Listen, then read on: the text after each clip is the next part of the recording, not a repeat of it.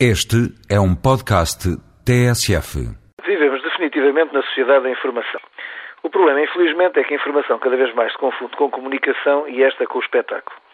O que deveria ser uma análise qualificada do facto novo ou relevante, tornando-o inteligível por uma vasta audiência, transformou-se, por ação da pressão competitiva, no mero ato de transmitir a existência do facto.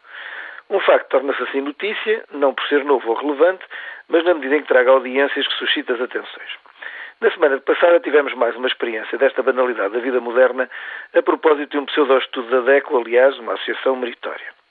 Por motivos que custam de entender, esta entidade habitualmente séria lembrou-se de avaliar a adequação da prescrição médica e da venda em farmácias de antibióticos.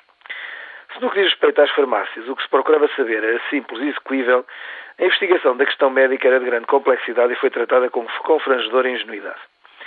Saber se eram ou não vendidos antibióticos sem exibição da competente receita está ao alcance de qualquer cidadão que saiba o nome comercial de um produto e exiba o dinheiro suficiente para o pagar.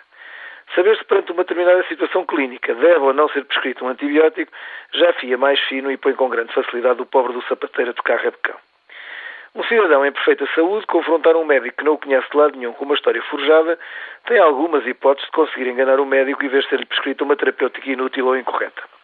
Neste quadro não é de admirar que alguém que simula o quadro de uma amigdalite no meio do inverno, mesmo sem exibir sinais objetivos claros, se veja com a recomendação de tomar um antibiótico. Se tentasse ser operado ao apêndice já não seria tão fácil, pois antes de procedimentos invasivos é normal realizar esses exames complementares de maior ou menor complicação.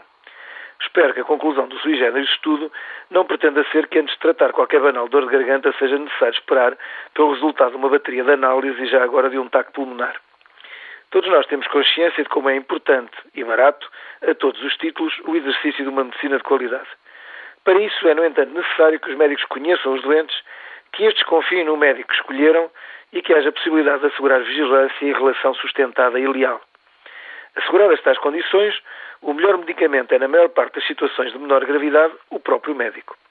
Agora, se uns e outros se enfrentarem como inimigos para quem por detrás de cada ato para a sombra da queixa em tribunal por putativa negligência, se a forma habitual de consultar um médico seja esperar horas num serviço de urgência por cinco minutos de atenção de um completo estranho, então os resultados são os que se sabem.